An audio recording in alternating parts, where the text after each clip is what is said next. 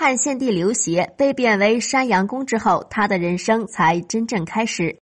汉献帝刘协上任时，已至东汉末年，先是黄巾军起义，后有董卓之乱，刘协已被架空，他逃到了曹操那里。不过，他依然没有摆脱傀儡的命运。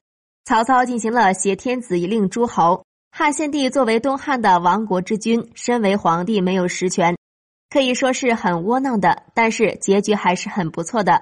这都得益于他的妻子。曹操活着的时候，把三个女儿都嫁给了汉献帝。曹丕执政后，把汉献帝贬为山阳公。因为汉献帝是曹丕的姐夫，所以曹丕不能太过分。作为东汉的最后一位皇帝，汉献帝的一生都被人摆布。本以为摆脱董卓，取得曹操的保护，没想到曹操比董卓还可怕。但好在没有杀了他。曹丕封汉献帝为山阳公，还给了他一块封地。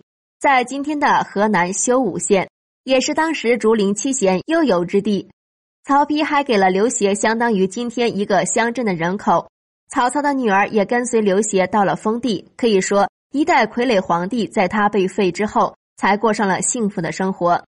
刘协的一生聪明善良有教养，苦在盛世时代，绝对是个好皇帝。可是他生不逢时，赶在了东汉末年。大势所趋，时代根本没有给他机会让他执政兴国，大显身手。刘协到了封地生活，并没有空闲度日，而是到处采药，潜心研究医学，造福当地百姓。在今天的河南修武县，依然能听到山阳公与曹皇后为民治病的传说。附近还有农民世代为山阳公守灵。曹丕驾崩之后，刘协依然活着，到了公元二三四年才去世。不过，刘协去世之后，后来的晋朝皇帝也没有取消刘协的封号，刘协的子孙一直当着山阳公。